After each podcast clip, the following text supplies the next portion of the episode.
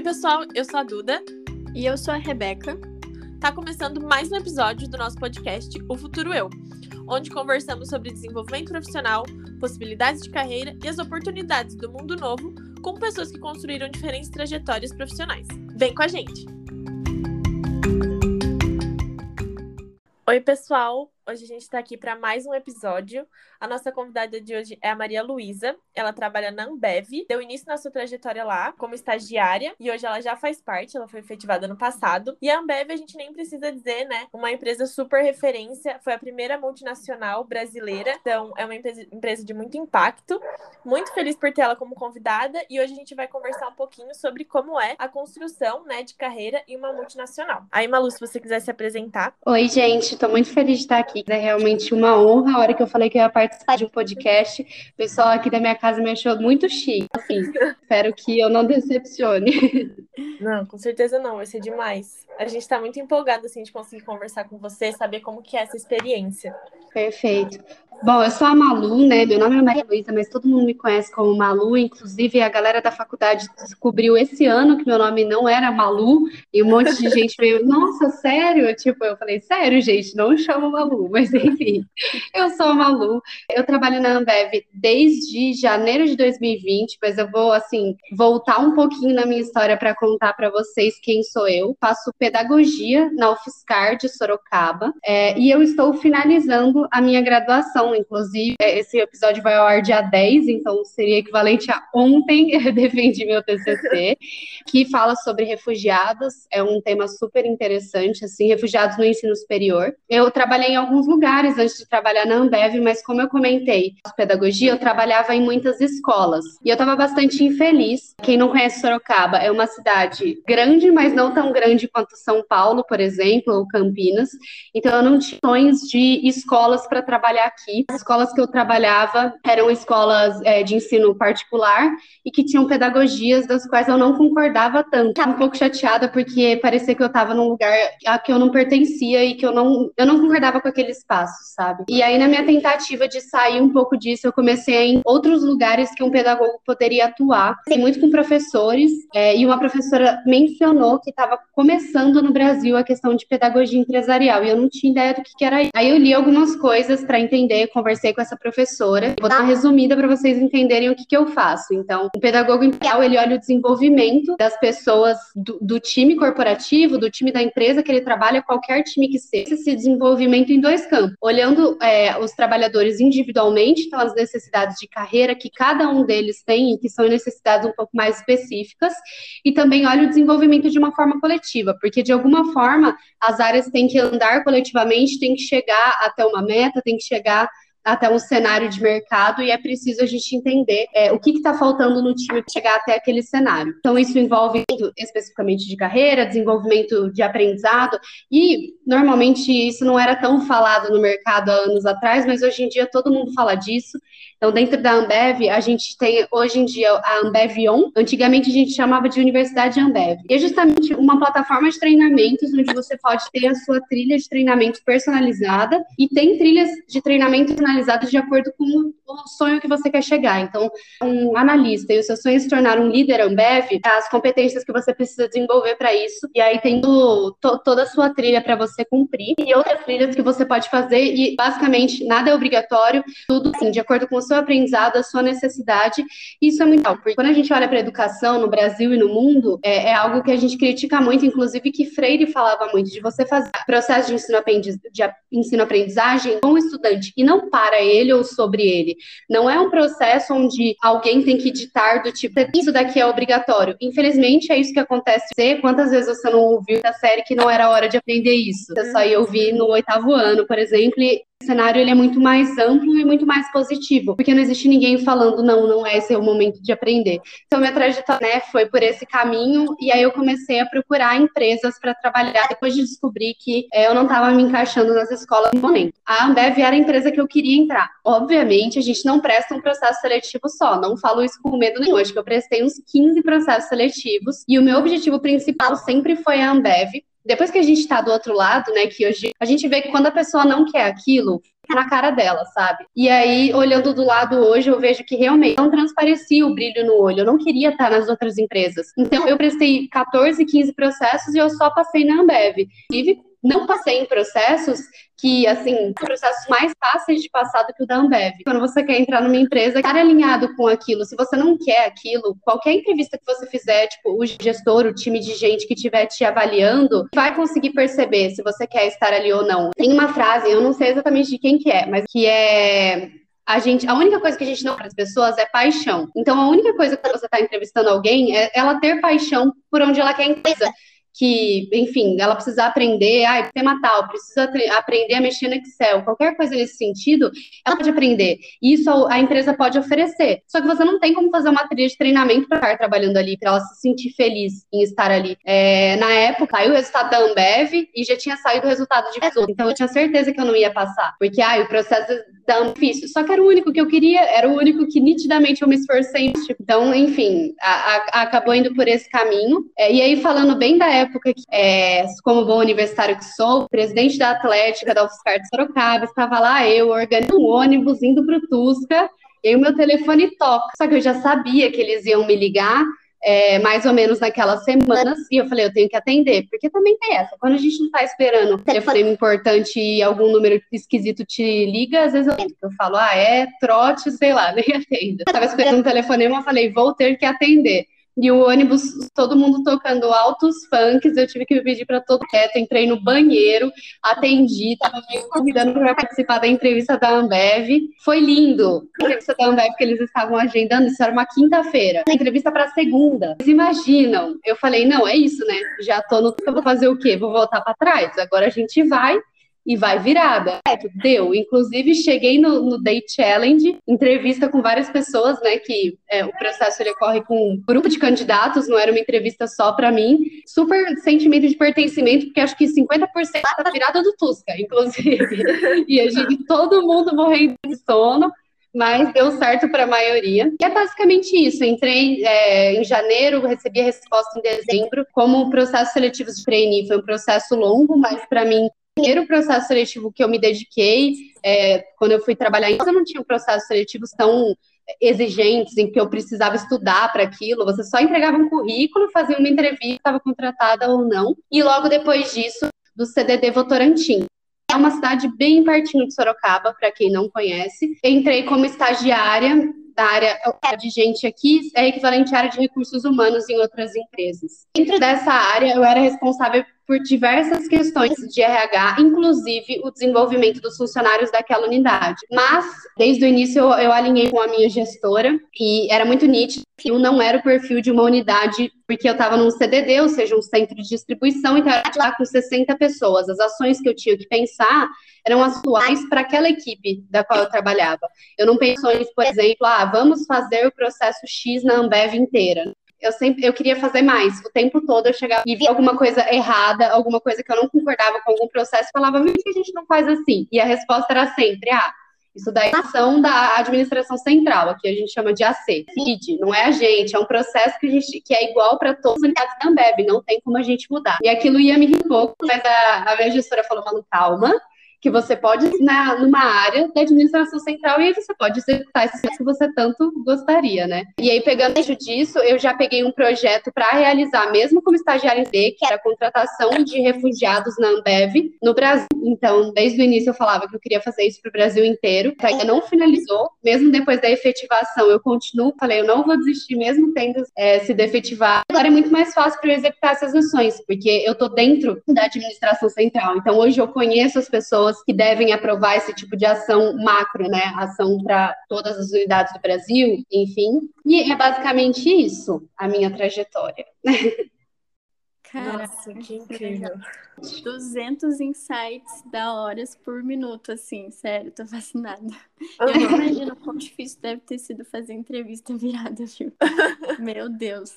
É, uma coisa que eu queria te perguntar, eu achei muito legal esse, é, aquele negócio que você falou, tipo, ah, é que a gente fala pra criança assim, ah, não tá na hora de aprender isso, porque assim, a gente fala bastante aqui no, nos episódios, no podcast, como ensino, né, o ensino no, na universidade pública, na escola, é falho, né? É um modelo muito antigo e que nunca muda com, com as transformações do mundo do mercado, sabe? E talvez uma abordagem assim, que eu acredito que seja essa abordagem que você está falando de pedagogia empresarial, enfim.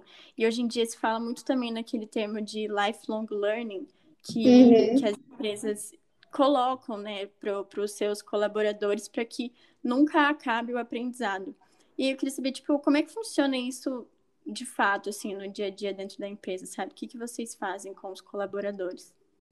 Perfeito. Ó, eu vou ser sincera que não é um processo fácil, porque isso vai. É, qualquer coisa que você for fazer que você precisa realmente ouvir a pessoa e levar em consideração o que é importante para ela, não é porque, vamos ser sinceros, se você tem um filho, é muito mais fácil você gritar com ele e falar: não, você não vai ter esse chocolate, você abaixar e falar: olha não é hora de você chocolate, porque agora a gente vai jantar. Se você comer o chocolate agora, você não vai ficar com fome. Enfim, você não vai conseguir comer seu jantar e aí depois você vai mente porque você não inseriu os nutrientes necessários. Então, é um processo que é cansativo e isso não muda dentro de uma empresa. Ainda mais de uma empresa tão grande, é, onde muitas coisas são padronizadas. Que a Ambev, por exemplo, no Brasil, tem mais de 30 mil funcionários. Você faz uma trilha de treinamento, ou várias trilhas de treinamento, onde pessoas de diversos é, níveis de hierárquicos, né, de diversos cargos, pessoas de diversos estados, de diversas unidades consigam se encaixar e consigam achar aquele aprendizado válido. E aí, o que eu acho que, que acontece na prática é literalmente você ouvir essas pessoas. Tá?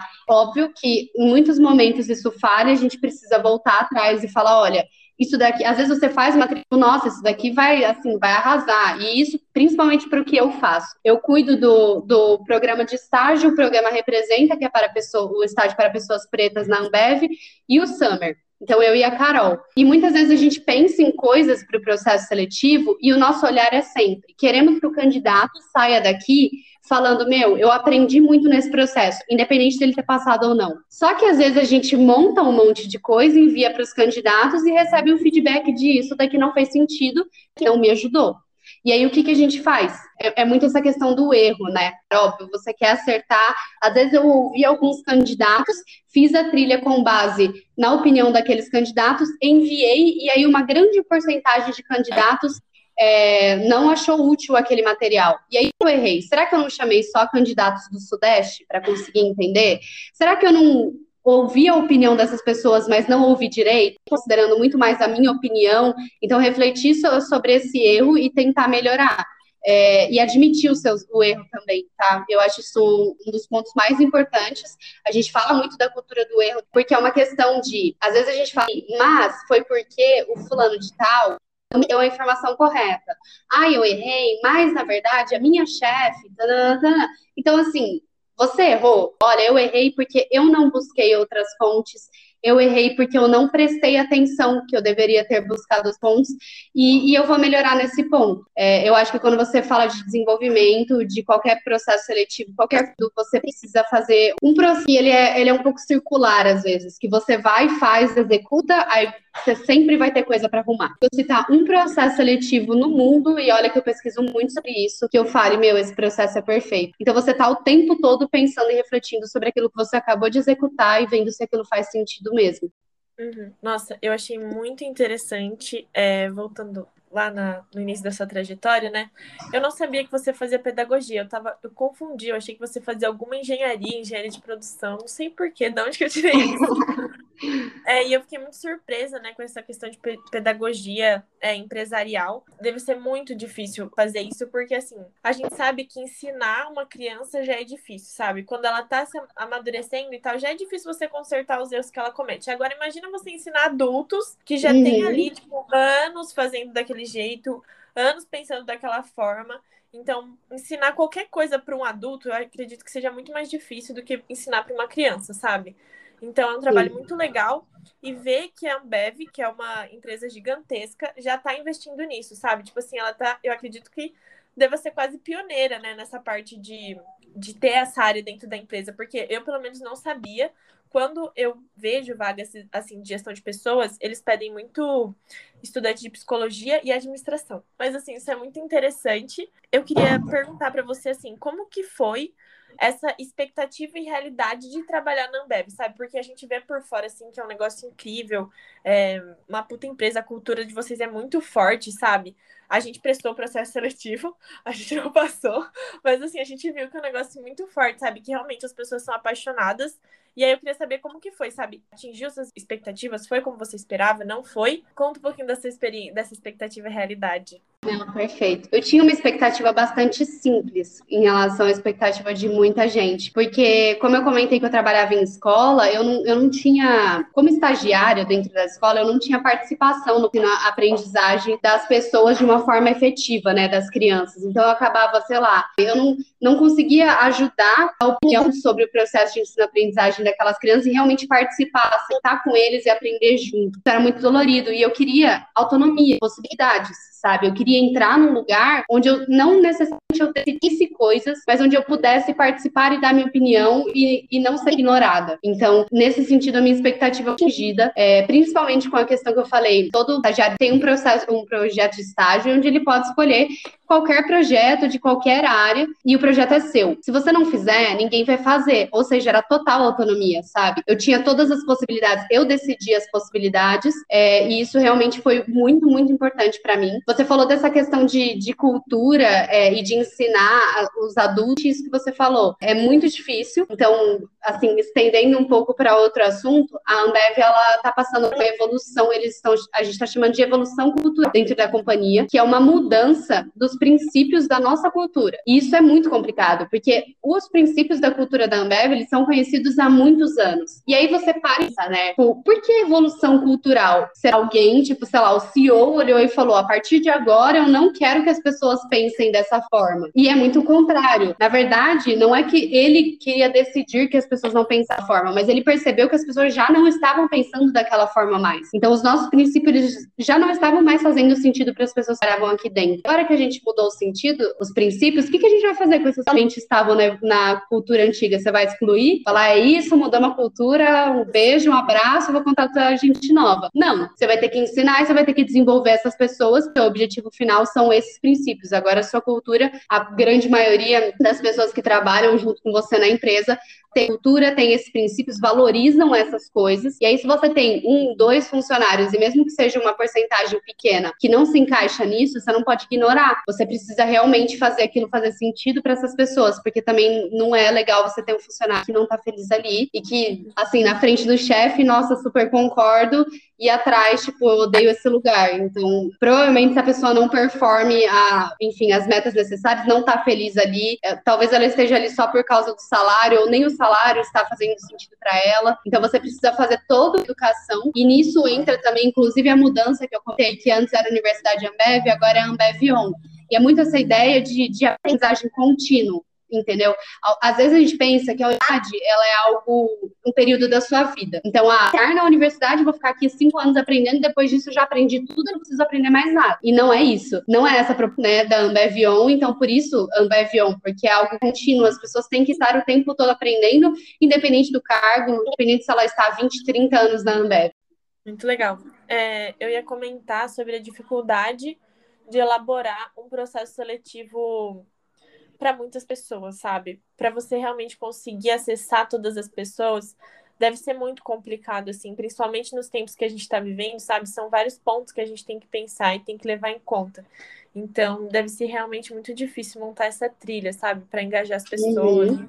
Bem complicado. que você falou sobre a cultura também, muitas vezes a gente se, é, se engana e acha que isso da cultura organizacional é uma coisa que tem que criar e aplicar para as pessoas, mas realmente as pessoas que formam ela, né, que criam ela, as pessoas que estão dentro da empresa. Por isso que é uma coisa fluida que vai mudando. Eu acho que é daí que vem a importância também da aprendizagem contínua, né? Porque no mercado, antigamente, a cultura da maioria das empresas era muito diferente, porque era uma outra uhum. época do mundo, sabe? Tem algumas coisas, tipo, a habilidade comportamental, não era muito valorizada, sabe? Hoje em dia a gente já tem que aprender isso. E imagina se todo mundo tivesse parado no conhecimento que ganhou no diploma ali. Sei lá, pessoas que hoje têm 40, 50 anos, acabou. O aprendizado dela vai até quando conseguiu o diploma, anos atrás. Hoje em dia, o mundo já é outro. Tipo, tem muita coisa que a gente Sim. precisa saber, né? Uhum. Sim. Nesse sentido, que a Duda falou do processo seletivo, é, é, realmente muito difícil, principalmente quando o seu objetivo é fazer um processo humanizado. E isso não é o meu objetivo como Malu ou o objetivo da Carol, que é minha parceira, como Carol individualmente. Isso é um objetivo companhia como um todo que a gente concorda, só que é, é, realmente difícil de você colocar isso em execução, porque é fácil quando a gente tem uma vaga e aí, ah, você entrevistou lá cinco pessoas para aquela vaga e você consegue tranquilamente dar um feedback para cada uma delas. E assim, um feedback super extenso, quatro páginas de feedback para aquela pessoa conseguir se desenvolver, porque o seu tempo te permite aquilo. Agora, imagina eu e Carol, as pessoas dando um feedback em cada uma das etapas de duas páginas para 70 mil pessoas inscritas. Então, tem coisas que, infelizmente, saem do nosso, da nossa possibilidade, e eu não vou mentir, são coisas que eu, eu fico chateada de não conseguir fazer, mas achar possibilidades, né? Então, eu falei que o que eu queria da Ambev eram possibilidades, e a gente tem outras possibilidades. Então, a gente fala do desenvolvimento do candidato. Quando a entrevista da Ambev, eu conhecia a Ambev o que eu vi no site institucional. Eu sabia como era trabalhar dentro da empresa, e podia que eu entrasse e odiasse aquele lugar, sabe? Nossa, que bom que os meus recrutadores viram que é feliz ali. Porque é muito possível você achar que aquilo vai te fazer e não vai, porque você não conhece efetivamente. Então, a gente ficou pensando, né, batendo a cabeça, e eu falei pra Carol: não, a gente vai enviar conteúdos para essas pessoas. E aí fica a ideia de: ah, a gente tem 70 mil pessoas, né? Tem gente que quer receber conteúdo, tem gente que não quer. E aí, como é que você faz? Você fica... a gente teve que dar alguns critérios de coisas. Então, por exemplo, eu fiz uma de acho que quatro slides falando especificamente sobre a evolução do cultura dev, só para as pessoas terem conhecimento dos novos princípios, o que cada um deles significa, por que, que aquilo é importante para os novos funcionários que vão entrar na companhia, e inclusive porque, na nossa cabeça, todas as pessoas que fossem participar do processo precisavam saber e ter certeza se elas encaixavam com aquilo, que é o que eu disse. Se você não tem brilho no olho, se você não se encaixa, não ia adiantar a gente passar, as pessoas iam chegar no challenge e elas não iam passar porque elas nitidamente não queriam estar ali. Então, a gente precisava despertar quanto antes e esse material a gente mandou para todo mundo. Mas logo no cadastro, a gente fez uma pergunta, porque nós dividimos três pilares principais da nossa cultura. Então, por exemplo, visão a longo prazo. É, e aí, dentro desses três pilares, cada um dos candidatos podia escolher se queria receber materiais, três sobre dois deles, sobre um deles, para provocar toda essa questão da, de conhecimento da companhia, mas uma questão de autoconhecimento dessa pessoa também, porque não adianta você estar tá fazendo um processo seletivo e aí você já conhece, você lê um milhão de livros sobre visão a longo prazo. E aí você vai e assinala lá que você quer isso, a hora que você chega o material aí na sua casa, é, aí nesse caso, chega o material no e-mail, te, te indica que aquele tema já está batido para você. Então, não basta eu julgar, tá? Eu, como maluco, cada um tem que avaliar o que acha importante aprender naquele momento é, e dar ferramentas também para as pessoas conseguirem avaliar o que acham importante. Então, a segunda etapa do game, no final do game, você tinha um resultado que não era o resultado que você passou ou não, mas o resultado de qual de, desses, desses três pilares você tinha sido melhor ou você precisava evoluir. Então, desde o início do processo, você fica trabalhando a sua, o seu, o seu conhecimento sobre o aprendizado. Então, a, a companhia, o nosso objetivo era dar as ferramentas para as pessoas conseguirem se criticar, se autocriticar, criticar o processo, criticar grupos, enfim, porque a crítica ela é importante desde que construtiva, né? É, e, e, não falhar, só ficar jogando material e falar, olha que legal. Só que aí a pessoa chega na etapa seguinte e nenhum daqueles livros vai ser útil para ela, entendeu? É tipo uhum. estudar para um vestibular, passa o ensino médio estudando, chega na hora da sua mais da metade do que você estuda não vai, entendeu? Então a gente queria que aquilo fosse útil e mesmo que chegasse na próxima etapa que fosse útil de alguma forma, porque também é injusto você mandar material para as pessoas e ela não passar na próxima, ela ter aquele sentimento de que ela puta, eu não aprendi nada, entendeu? O sentimento era muito contrário. Tipo, eu espero que eles consigam entender esses conteúdos e falem, meu, acho que da próxima vez realmente vai dar certo, agora eu vi que faz sentido. Ou agora realmente eu vi que, que não faz sentido nenhum, que a Ambev não é para mim e que eu não seria feliz lá e eu vou tentar outra empresa e, e isso contribuiu para mim de alguma forma. Meu, deixa eu contar uma pequena história sobre isso que eu lembrei mesmo agora que você citou. Eu não lembro se eu coloquei qual dos pilares que eu me interessava no começo do processo seletivo, mas depois da primeira etapa, eu recebi que um ponto a melhorar para mim era escutativa. E no dia que eu recebi isso, tipo, a outra concordando, afir, concordando com Não, é que eu lembro que você comentou comigo, tá? Mas eu concordo que às vezes você não tem muito. Entendi. Não, é, enfim, aí no dia que eu recebi isso, tipo, cerca de dois dias atrás, eu acho, eu tinha passado por uma situação na minha vida que eu tinha ficado, putz, eu não tenho muita escutativa, meu, eu precisava melhorar. E aí passou um tempo, eu recebi do teste que um ponto a melhorar para mim era escutativa e eu recebi alguns livros, né? Recebi uma, uns conteúdos de indicação, talvez e tal. Eu achei isso muito legal. Sim, apesar de eu não ter passado no, no processo, sabe? Eu realmente achei que foi um, a experiência foi legal, sabe? Durante.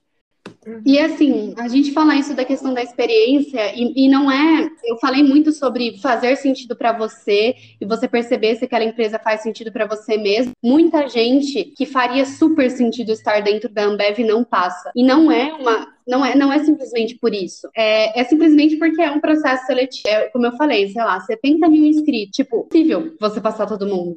É impossível, você tem que colocar ali crivos para as pessoas serem cortadas e não necessariamente essas etapas vão cortar as pessoas certas. E é por isso que é tão difícil, porque a gente trabalha muito com estatística, olhar os resultados, inclusive na, tem as perguntas do cadastro que a gente viu colocar esse ano, que é para perguntar o seu gênero, a raça e coisas assim. E a gente ouviu muitos comentários, né, que perguntam isso. Será que tá perguntando se eu sou lésbica porque eles não é, contratar lésbicas e tudo mais? E é muito não é isso, assim, sabe? Porque é, a gente saber em que etapa a gente está falhando. Então, vamos supor que a minha meta é tratar 50% de negros. Só que a hora que eu cheguei em entrevista, é o único momento que você vai olhar o rosto de todo mundo, e nem, nem é isso que basta, né? Porque muitas pessoas, hoje em dia no Brasil, a gente tem uma miscigenação muito grande, eu não posso só olhar a cor da pele da pessoa e falar se ela é negra ou como ela se autodeclara, mas o que acontece essa pessoa entrava na companhia, que ela assinava o contrato, colocava lá a raça dela, aí sim a gente ia descobrir quantos negros a gente contratou, quantas mulheres a gente contratou, nos processos seletivos a gente estava falhando em algum grupo de autenticidade, algum grupo que é minorizado historicamente. E aí era sempre uma luta assim, sabe? Nossa, eu perdi, contratei 100% de homens a mais. Onde que eu tô perdendo as mulheres? Será que eu tive 10% de mulheres, de homens a mais ou será que eu fiz um processo que excluiu as mulheres ao longo do processo? Será que eu fiz um processo que era muito analítico e excluí pessoas que são de áreas de humanas, por exemplo. Então, todas essas questões, elas, elas precisam ser estudadas, não só com destinia, mas também numa questão pessoa com deficiência, por exemplo. Será que as minhas plataformas elas estão sendo inclusivas? Será que um cego consegue ler as plataformas? Ou eu só vi lá que eu contratei duas pessoas de ciência e eu acho que essa porcentagem foi a porcentagem de inscritos. Então, é, é, é realmente muito difícil você construir tudo isso. E não é só uma, uma questão de você se entregar, de você ter a ver com aquela empresa. Tem uma questão de, de possibilidades também. Na maioria das vezes, se você não consegue passar no processo seletivo da Ambev, mas realmente você se encaixa ali, você tem um milhão de outras portas que provavelmente vão te receber de uma outra forma. Entre por uma outra porta e a própria empresa fale: olha, eu errei. Eu já ouvi de um super gestor, um diretor comercial é, da regional que eu trabalhava, ele falou: Malu, eu já errar várias vezes em entrevista de trainee. Eu já vi pessoas que não passaram para o trainee e que passaram em outra vaga, só que super tinham perfil de trainee e super teriam aproveitado o treinamento que os trainees são submetidos. Essa pessoa conseguiu chegar em níveis super altos, mesmo não sendo trainee. Imagina se ela te dá a oportunidade de ser. Então, no fim, o processo seletivo ele, ele tem essas questões e também tem um lado humano, porque nós do, do lado dos humanos, do mesmo jeito que, que, que o candidato, e é uma luta constante para você tentar incluir fazer a, tudo da forma mais humanizada possível. Sim, é, sobre essa questão de aprovar, né? Eu, eu imagino, eu também achei o processo super interessante nesse quesito de feedback, porque muitos que a gente faz, tipo assim, só parece, ah, você não passou. Então, isso acaba sendo muito frustrante, mas realmente a gente viu essa preocupação com a Ambev e eu entendo essa dificuldade, né? Eu acho que essa, essa coisa da globalização, sabe? Não tem como você fazer diferente hoje. É muito difícil. Algumas pessoas realmente vão sofrer de não conseguir passar e serem capazes, sabe? É, e às vezes, mesmo no processo, na hora que você tá ali na entrevista, acontece alguma coisinha que aquela pessoa não passa, mas, putz, ela tinha um super potencial, sabe? Em uma escala muito menor, é, a gente viveu isso dentro da Biofi, né, que é a empresa júnior que a gente participa, que foi o primeiro processo seletivo que a gente fez, né, que a gente estava elaborando.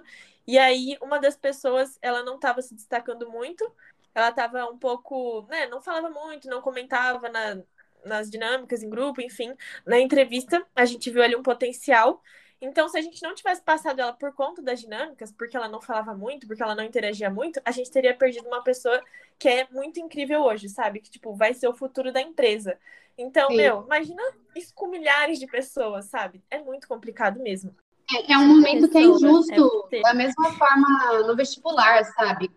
Gente, sei lá, eu não passei na Unicamp literalmente por uma questão. Será que foi capacidade? Tipo, sei lá, você pode errado uma questão do gabarito. Então, processos, no geral, seletivos, de qualquer coisa que seja, acabam que eles são injustos. A gente ainda não encontrou nenhuma forma de fazer isso de uma forma mais justa e eu gostaria muito de encontrar. É uma luta constante. Inclusive, uma das coisas é, que a gente mudou, por exemplo, a etapa de jornada dos sonhos, que antes a gente chamava de etapa de vídeo. Esse ano a gente proibiu todos os candidatos de mostrar o rosto. Nossa, Malu, por que isso? Por que vocês não fazem um áudio, então. Aí a gente pensou, porque a gente usa, ou você escolhe áudio ou você escolhe vídeo. Você não pode escolher os dois. Só que se a gente escolhesse áudio, quem é surdo precisaria usar Libras, não conseguiria mandar um áudio. Então foi mais fácil a gente pegar e modificar um todo, sabe? Sei lá, 1% das pessoas era surdo. A gente fez os 99% enviarem um vídeo sem mostrar o um rosto, filmando a parede ou qualquer coisa que seja, para que os avaliadores tivessem menos viés e incluir 1% das pessoas. Então é, é realmente muito difícil fazer isso.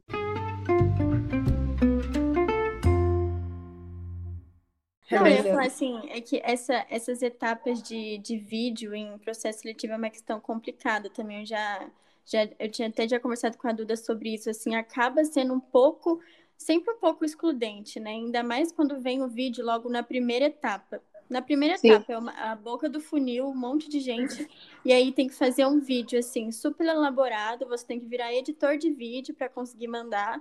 E, tipo, e as pessoas que não, não têm esse conhecimento com, com tecnologia, com aparelhos, ou não tem condição de gravar um vídeo bem feito, enfim, tem que responder algumas perguntas específicas. É, isso é bem, bem complicado mesmo é uma das coisas que a gente debate muito, sabe? Até porque, assim, são, sei lá, né, mais de mil candidatos na etapa de vídeo, só eu e a Carol, a gente não fica assistindo o vídeo.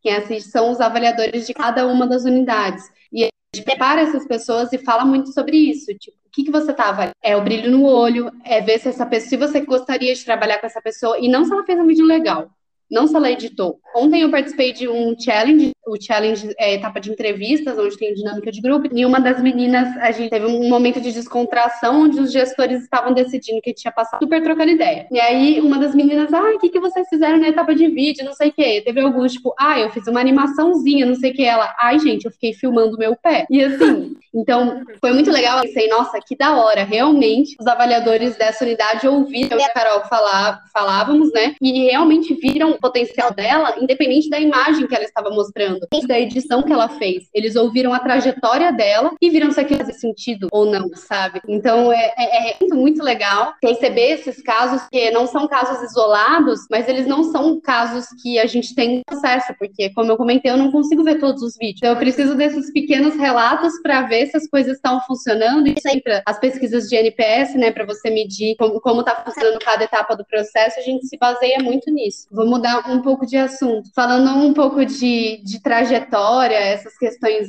de carreira, quando a gente fala de processo seletivo, a gente também tem muito de que é algo que você vai passar uma vez na vida, né? E não é. Quando a gente fala de carreira, você vai passar por seletivo. Eu tenho 21 anos e eu não quero no cargo que eu tô pro resto da minha vida. Eu adoro trabalhar com o que eu trabalho, mas eu tenho um sonho de crescer, sabe? Eu tenho uma, aspirações da minha carreira também. E eu também vou passar por processo seletivo e com certeza, mesmo que eu seja uma responsável por construir um dos processos seletivos, provavelmente eu não vou passar em vários processos. Sim, é, é muito curioso essas questões, que é o, é o que eu comentei. No fim, não é algo justo, não é o ideal, mas a gente não tem outras possibilidades. Não, que eu tava pensando que ia comentar também, que você falou que tava chique, que você ia gravar podcast, que vem famoso, mas você é quase uma famosa celebridade também porque ó, vários jovens recebiam lá o seu nomezinho Malu lá no Come Meio da Ambev, sabe? A Moji falou, eu até lembrei. Além de você ser a, menina que foi para a entrevista da Ambev depois do Tusca, que até o meu pai viu e ele veio comentar comigo do seu post, sério. Gente, eu não tinha de que o post ia ter tanta visualização assim. Foi subindo e aí eu falei pra minha chefe: Olha aí, tô famosa. Ela, tipo, ela deu muita risada, mas porque foi muito real, falou da questão de ser chique.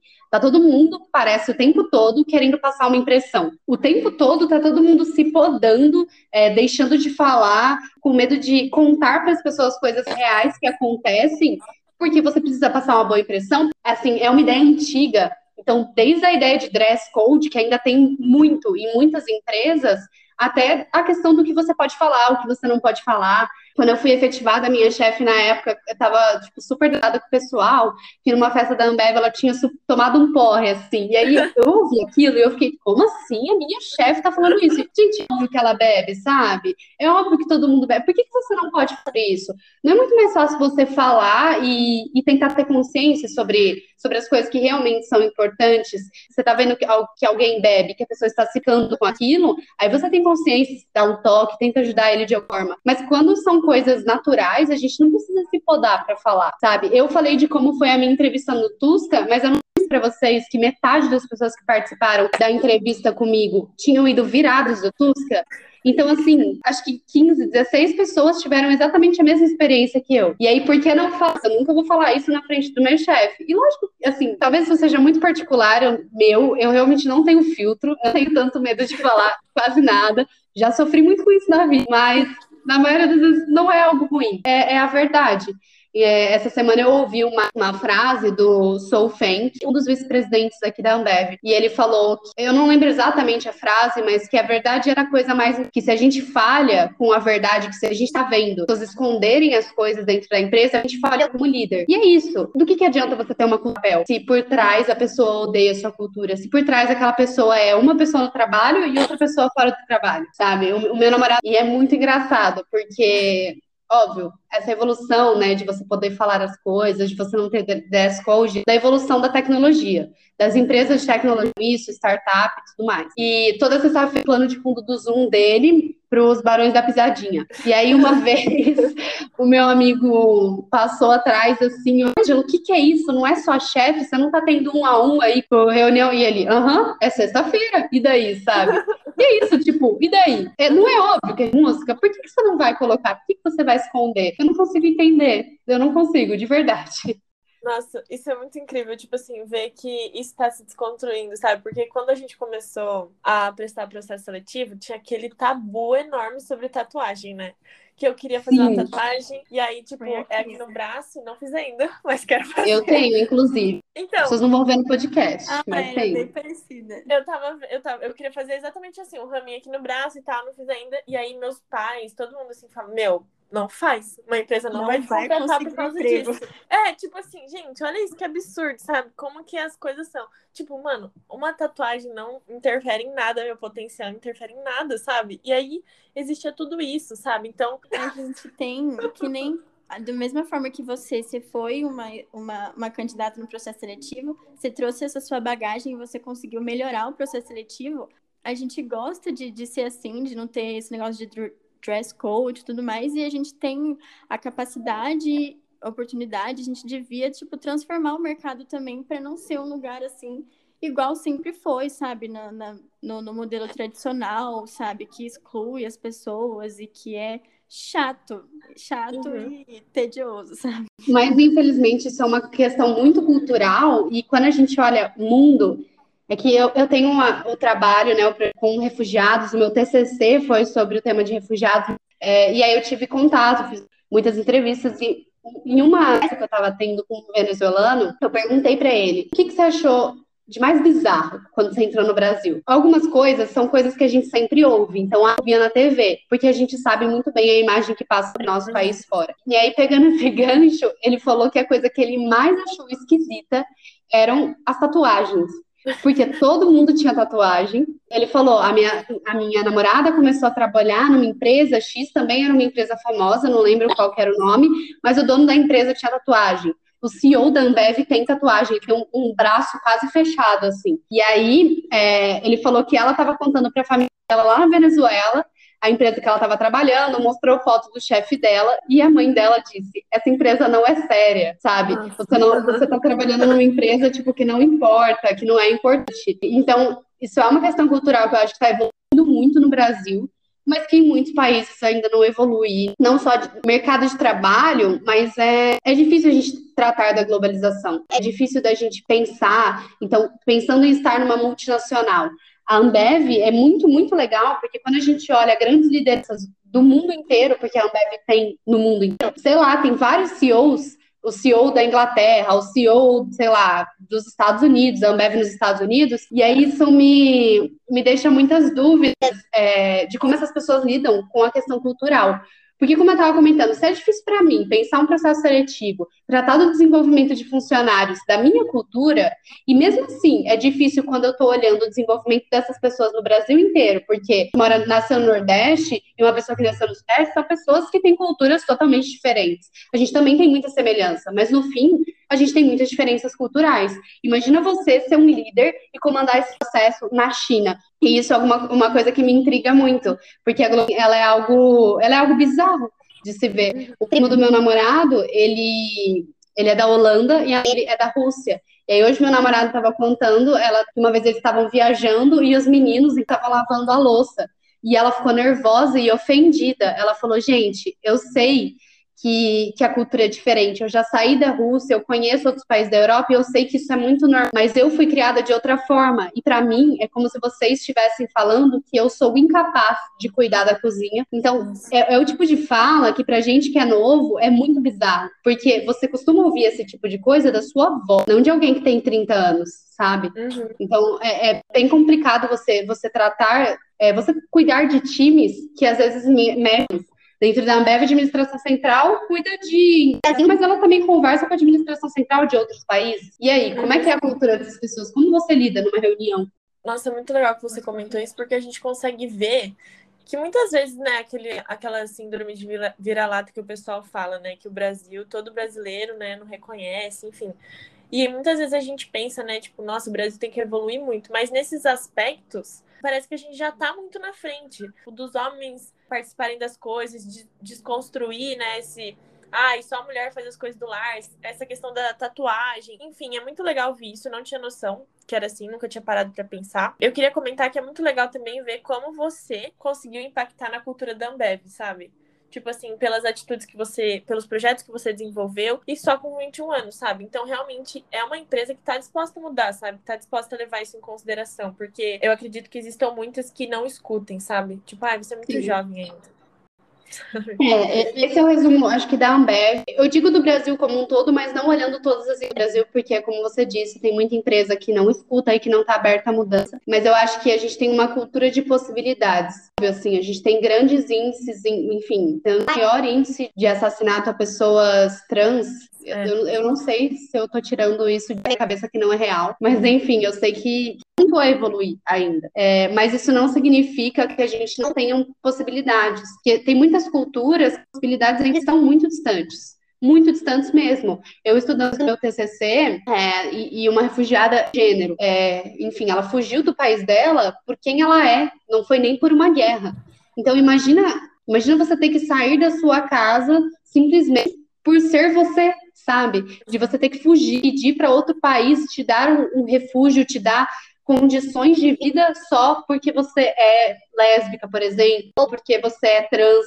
Então, é, mas são pontos que, que a gente tem que refletir e que a gente não pode, a gente está muito no meio do caminho da transição e eu espero que seja uma transição para um mundo melhor, porque no Brasil as pessoas morrem do mesmo jeito que morrem lá fora, mas pelo menos a gente tem pessoas revoltadas de um lado que quando vem determinadas coisas acontecerem, a gente protesta, a gente a, a melhora, enquanto tem outros lugares que você tem que ver e ficar quieto, né? Uhum. Eu acho que, que possibilidades é positivo e que tanto no mercado de trabalho quanto no Brasil em geral, assim.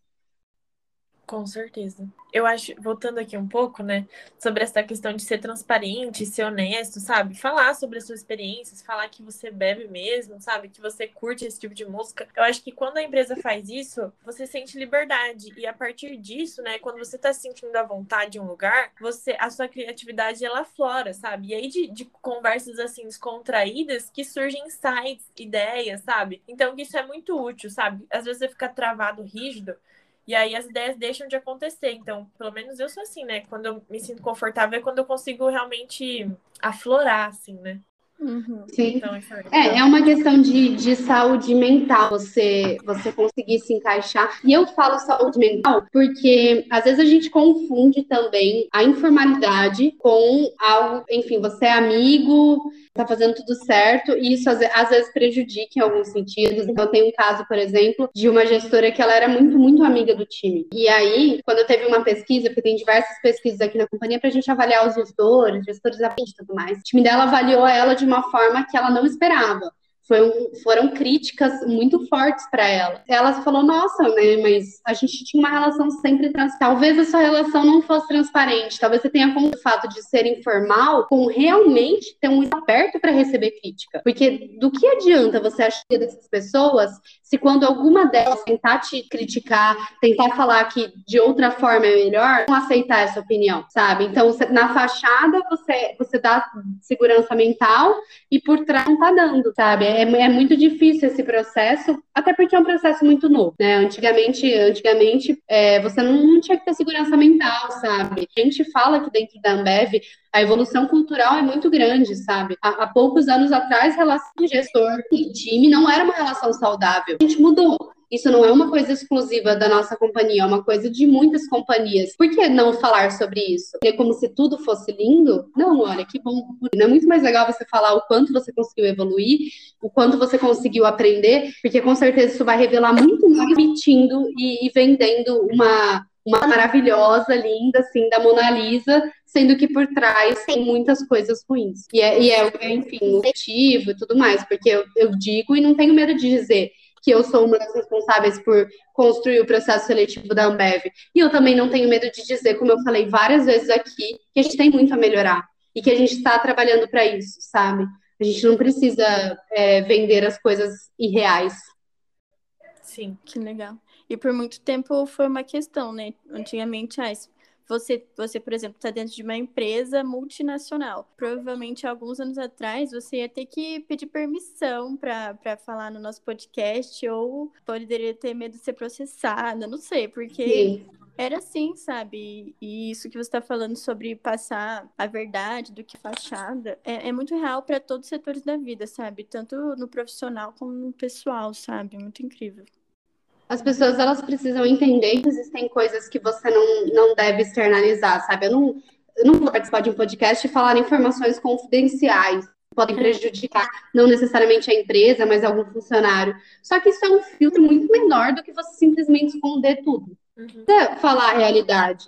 Só que existe uma questão de ética. Eu não vou contar aqui histórias de, de pessoas, sei lá, nomear elas. Tipo, olha, essa pessoa aqui, é, enfim, um super erro na, na Ambev, foi demitida por causa disso, o nome dela é tal, viu? Tipo, gente, existem, existem filtros, a gente tem que ter senso, moral e respeito, mas não é por isso que você não pode mostrar o que você aprendeu com esses acontecimentos, que você evoluiu, isso em, em diversos sentidos da vida. Sem, sem, ter, sem falha, não tem como melhorar, né? Sem, sem erro, não tem melhoras.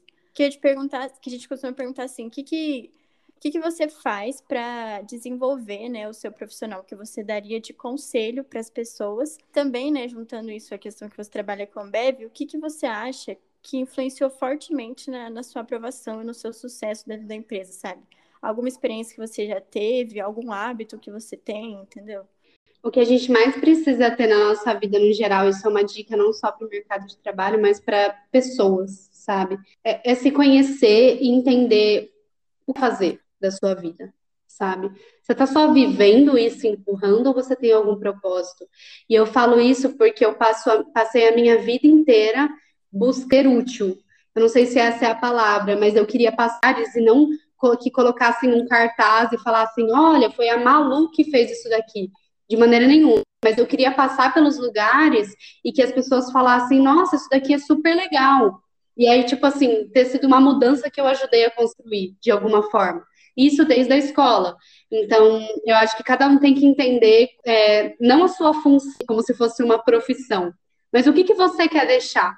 Porque no fim a vida é curta demais, sabe, gente? Não basta a gente ficar vivendo, empurrando. Tipo, por que você quer entrar na Ambev? Mas isso vai te fazer feliz, sabe? Feliz passar por um processo seletivo super extenso só para receber um valor no final do mês? Se isso te fizer feliz, isso não me faria feliz. Entendeu? Então eu que eu queria fazer diferença e me deram a possibilidade de fazer diferença, de construir coisas. E eu perdi a outra pergunta que você fez. Uh, é que eu falei tantas perguntas ao mesmo tempo, é mas é, é isso, um conselho, é alguma experiência que você teve fortemente também. tá. Eu acho que falando dessa questão de erro, como estagiária, eu comecei com uma gestora que ficou assim três meses só e ela era uma pessoa muito parecida comigo em ideias. Então eu queria fazer os projetos e eram projetos que ela também queria fazer. Então era muito fácil eu lidar, sabe? Meus sonhos, os sonhos dela. E depois disso, eu mudei para uma gestora que tinha um perfil diferente, inclusive nas coisas que eu queria fazer. Muitas vezes não, ela achava que não fazia assim. Muitas vezes ela esteve certa e muitas vezes eu mostrei para ela que fazia sentido. E foi, assim, um aprendizado muito grande. Enfim, você acha que, que quando a pessoa tem uma opinião diferente da sua, você não tem que ter relacionamento nenhum com ela, é só uma pessoa que você tem que excluir da sua vida. E não é assim que funciona. Eu concordo que isso é quando é uma opinião que desrespeita alguém, então, sei lá, eu acho difícil eu ter um relacionamento, um relacionamento relacionar com alguém, ter um convívio bom com alguém que acha que mulheres são inferiores aos homens, por exemplo. Porque para mim isso é isso não é uma opinião, sabe? É uma falta de respeito comigo. Eu sou mulher, não conseguiria levar isso para frente. Mas ela tinha opiniões muito diferentes das minhas, ela tinha vivências muito diferentes das minhas. E foi super rico, sabe? Quantas vezes eu não cheguei para ela e, e falei, ela é Carol, falava falava, Carol, você teve razão. E teve várias vezes que ela chegou para mim e falou: Olha, Mamu, eu disse que não ia dar certo. E você fez dar certo, sabe? E eu já tenho, ela falava, anos de companhia, você acabou de entrar e mesmo assim você enxergou possibilidades de construir alguma coisa que na minha cabeça existiam. Então foi, foi super engrandecedor. Eu sou muito grata por ela, porque o mundo corporativo ele, ele não é um cheio de flores, sabe? Ele é um mundo que você tem que aprender e você precisa certo a isso. Não é porque a pessoa discorda de você, ou seu chefe discordou de você, que você vai falar, nossa, eu odeio meu chefe, eu quero mudar, eu gostaria de ter um chefe que concorde em tudo comigo. E eu aprendi assim, sabe? De verdade. Inclusive, a minha chefe hoje, usa maravilhosa, é, ela sempre fala que, que é importante a gente emitir opinião. E ela não fala isso para dizer todas as vezes que eu dou uma isso mesmo, Alô. Não, eu falo uma opinião e falar, olha, isso não faz sentido, isso é dessa seguinte forma. E é só assim que a gente aprende. Eu acho que essa é a dica. Tente despolarizar um pouco a sua mente. As, as, as coisas não são ou preto ou branco, sabe? Não é porque uma pessoa tem opinião diferente que ela não, não é certa para você. E se possível, se afastem um pouco das redes sociais. Isso não resume tudo. Talvez isso alongasse muito a nossa conversa, mas a única coisa que eu tenho é WhatsApp e YouTube. Depois que eu saí, eu realmente comecei a perceber muito mais isso. A gente não consegue ter diálogos mais, sabe? Quando eu era menor, a gente tinha diálogos de política, de qualquer coisa, de diferentes, e hoje em dia a gente não consegue conversar. Ótimo conselho, sensacional a reflexão. Sim. Bom, é, eu queria agradecer você por ter topado participar. O papo foi incrível, eu amei. É, muito obrigada. Queria agradecer vocês pelo convite mesmo. Agora eu tô me sentindo chique ainda. A hora que sair, eu vou me sentir mais ainda.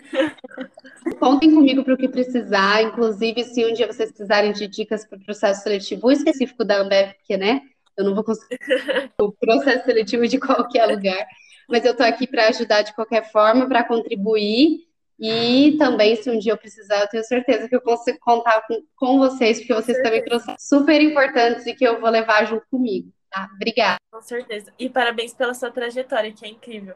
Obrigada, gente. É, você fala muito bem também. Queria te parabenizar por te elogiar. Ai, gente, sério, eu vou chorar. Uma das coisas que eu mais falo que eu preciso melhorar é minha oratória. Feliz, vocês fizeram o meu dia.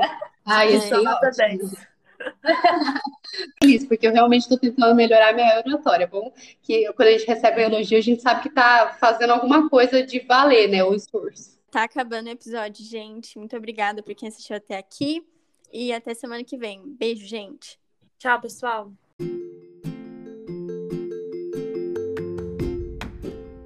A gente vai ficando por aqui. Obrigada por ter nos acompanhado até o final.